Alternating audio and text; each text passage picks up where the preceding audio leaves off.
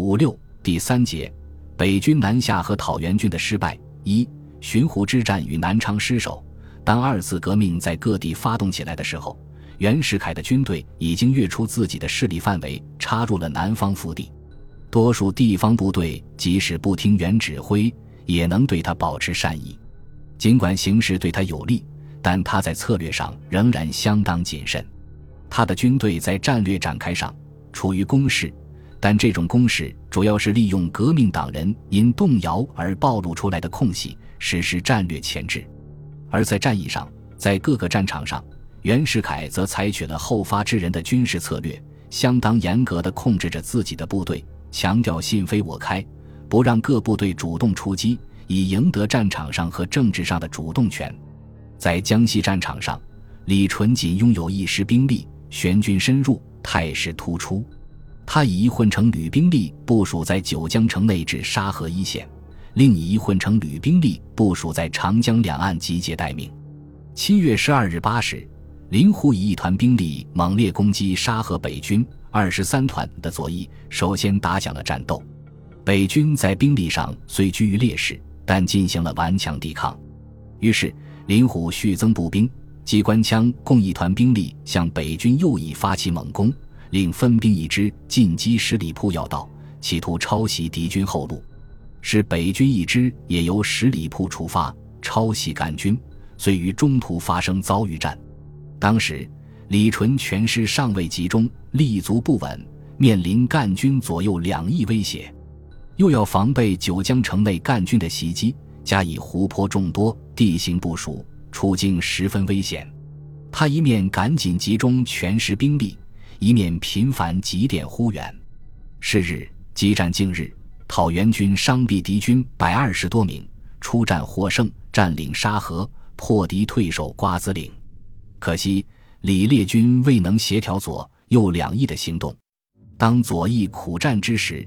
右翼方声涛尚未进入攻击阵地，九江赣军本有五营之众，但一则受到北军监视，一则军心不一，未能及时响应。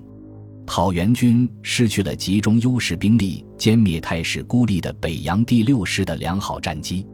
七月十二日下午，北军二十二团团长张敬尧率部进驻金鸡坡马谡岭一线，协同叛将陈廷训拥有一营兵力布置防务。入夜，六师后续部队全部开赴九江战区，增强了十里铺一线的兵力。十三日，两军复激战，近日不分胜负。十日夜，李纯获得李烈军将于当晚夜袭金鸡坡炮台的情报，急忙从右翼前线抽调兵力增援张敬尧。方声涛把队伍开赴前沿之后，听到沙河方向炮声停顿，以为战机不利。命令部队退回原地，放弃了进攻计划，又一次丧失了协同作战的时机，并且一进一退之间也挫伤了士气。当时住在九江的赣军第三团团长武玉瑞与六团团长李定奎及第二师师长刘世军曾协谋内应，歼灭城内两营北军，但刘本动摇不定，而李部援助萍乡，为刘怀森旧部，刘以投援，策里叛变。因此，李定奎未按预定计划行动，致使内应受挫。武玉瑞在自己的政治面目暴露后，对部队行动机宜做了部署，随即独自逃离九江，前往湖口。三团驻九江城外的第三营由营长万勋率领，辗转撤至孤塘参战。至此，讨袁军失去了有利时机，陷入了被动局面。李纯看到林虎攻击顿挫。讨袁军左右两翼不能协调行动，遂制定了反击的计划，以摆脱被动的局面。他向袁世凯报告说：“六师前方后路再在堪舆，加以沙湖弥漫，背水列阵，尤为可虑。纯以一时兵力，当此危情险状，是不得不以全力先行压倒林军，避免为彼等诱攻牵制，堕其集中。”以一部暂时固守巡城附近金鸡坡炮台至马谡岭一带，以待增加兵力。十四日拂晓，李纯集中三个团的兵力向沙河镇苗家湾一线发起进攻，林虎率部顽强抵抗。驻南昌的第二旅一部也赴前线增援。激战至下午三时，林虎左翼不知，纷纷向蓝桥方向撤退。营长李牧被俘，右翼退守沙河附近高地，被北军十二旅旅长吴金彪部包围。至十六日，李纯因第二师援军迟迟不至，江西右翼军进攻金鸡坡炮台，同时又有驻巡赣军将袭击十里铺的警报，不得不收紧中央突出部的兵力。林虎右翼得以突围。这时。林虎指挥的援助德安的李定奎团第一营营长郭茂修策动叛变，林虎虽及时发觉，立于平定。以前营长郭茂仁赴任营长，但军心已被动摇。左翼军一蹶不振，再也无力主动出击了。林虎失利之后，右翼军司令方声涛率第九团机关枪两连，新编独立营于七月十六日七时向金鸡坡炮台发起进攻。在八里坡一线激战，张敬尧指挥本团第三营、二十一团第一营、二十四团第一营接力抵御，士几不支。李纯自十里铺一线急行抽调二十二团第一、二两营增援，向讨袁军左侧抄袭。战至下午六点，讨袁军失利，被迫退却。在撤退途中，营长龚兴盛叛变。第九团为戈克安旧部，多河北、山东人。战争爆发后，戈克安、陈廷训均派人前往策反。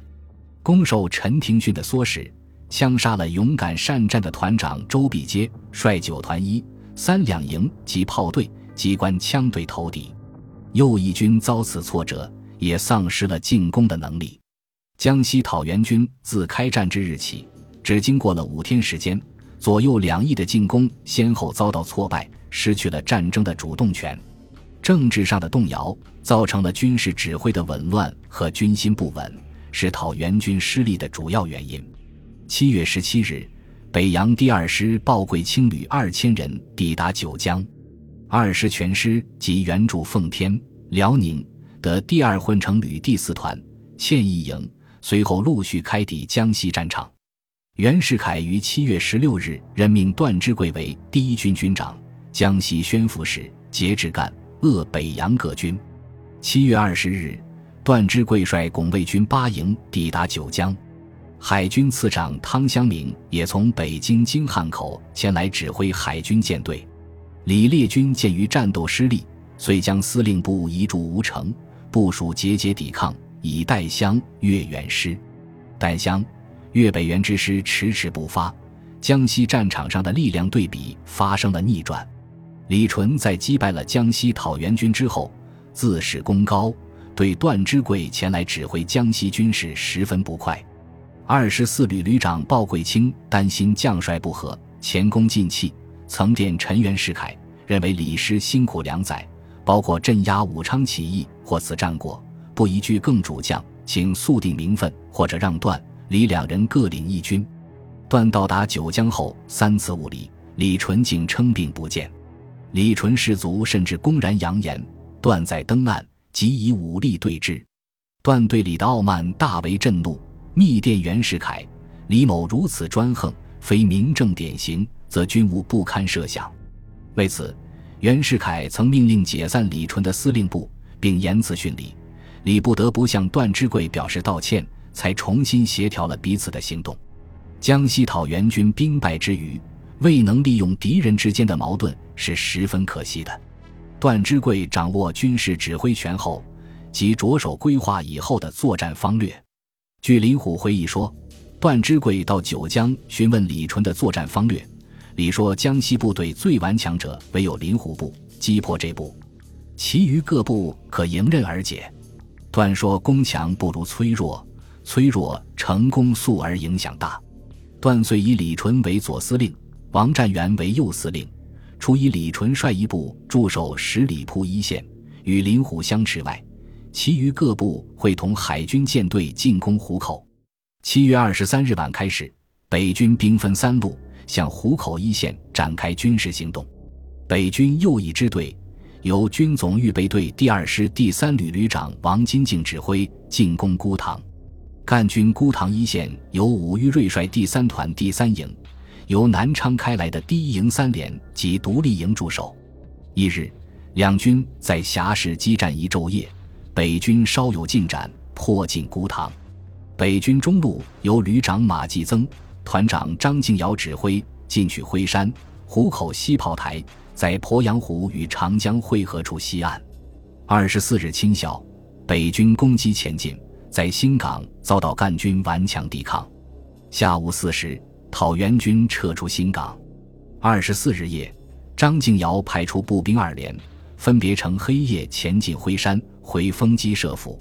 二十五日晨三时。北军发起攻击，激战至下午三点才予以完全占领。湖口西炮台台官刘敬福投降。北军左翼由第二师第四旅旅长鲍贵卿率领，于二十四日晚乘船出发，从江面直攻湖口。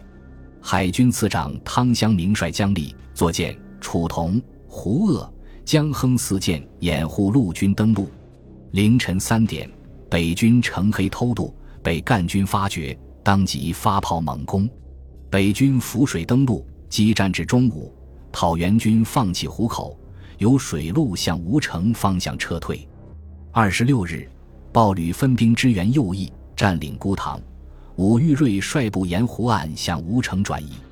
当湖口激战之际，九江刘世军命令所部开赴湖口助讨袁军作战。李定奎部不听命令。刘瑾率第三团郑明书一营撤离九江，开赴江北。二十七日，刘部反攻湖口，为海军击败，还走小池口，遭到李定奎部的拦截，郑营全部溃散。湖口失守之后，江西讨袁军的士气几乎崩溃了。敌军因战后休整，暂未进取。当时，江西讨袁军左翼仍扼守瑞昌、蓝桥一线。右翼军退守南康、兴子、吴城。七月三十日，北军分兵三路发动全线进攻。北洋陆军第二混成旅吴庆同独立旅进攻瑞昌，于八月一日占领。赣军第二、第七团溃散。李纯率部自正面进攻临湖，讨袁军向蓝桥、黄老门、德安、建昌及永修边战边撤。黄老门一役。曾与北军严重杀伤，敌主力一连仅剩八人。八月十日，李纯占领建昌，林虎退守二里半，老水南岸。北洋左翼马继增旅于八月一日占领南康。八日，北军化妆成难民模样，乘民船数艘，要求进入吴城。守军受其蒙骗，没有戒备。北军使金望夫亭即一跃登岸，发枪攻击。讨袁军惊慌失措，使无斗志。方声涛严令抵抗，已无能为力，被迫撤出吴城灌口。北军自占领建昌、吴城之后，李纯、马继增均屯兵不进，养敌自重，要求袁世凯、段芝贵派精兵复原。他们明知北洋精锐已调拨一空，故意借机要挟。段芝贵看到骄兵悍将不听命令。企图撤换前敌将领，李纯的参议李廷玉居间疏通，北军将领之间才重新协调，向南昌发起总攻。讨袁军自吴城失守之后，欧阳武眼见李烈军将回南昌，遂于九日只身逃走，赴青山自称止戈和尚。鉴于南昌不稳，李烈军于八月十一日率部回防，宪兵司令廖伯郎企图叛变，必城不纳。李部越城而上，打开城门迎李入城，廖即逃走。李烈军在南昌重新整编了部队，任武玉瑞为南昌卫戍司令，向乐化、侨舍一线布置防务。这时候，整个讨袁战线已经瓦解，渴望已久的湘粤援军已经无望。湘督谭延闿电劝李烈军说：“微服过宋，古有名训，请李复湘后出走。”八月十四日，李纯令张敬尧渡河进攻二里半。一日，林虎向奉新撤退，随后又向湘赣边境转移。同时，马继增旅进占侨社，南昌门户洞开。十六日，李烈军率一部分军队先期撤出南昌，前往湖南。八月十八日，张敬尧未经激战，占领南昌。赣军余部向浙闽方向撤退。并于途中解散。这时候，北军久战疲劳，减员严重，伤病累累，一路上又肆意抢掠，占领南昌后已军无斗志，也就没有追击的能力了。李烈军撤至萍乡，湘军袁干之师由唐莽率领与李会合，掩护赣军撤退。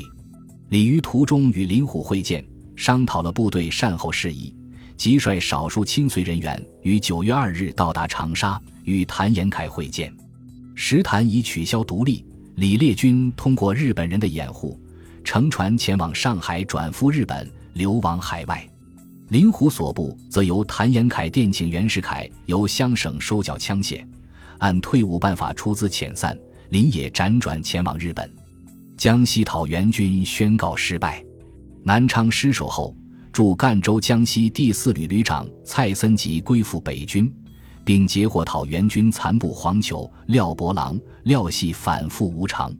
黄、廖谢赴南昌后为李纯所杀。欧阳武于九月初向北军交出印信自首，被解赴北京，由军事法庭判处徒刑八年，但袁世凯旋即予以特赦。本集播放完毕，感谢您的收听，喜欢请订阅加关注，主页有更多精彩内容。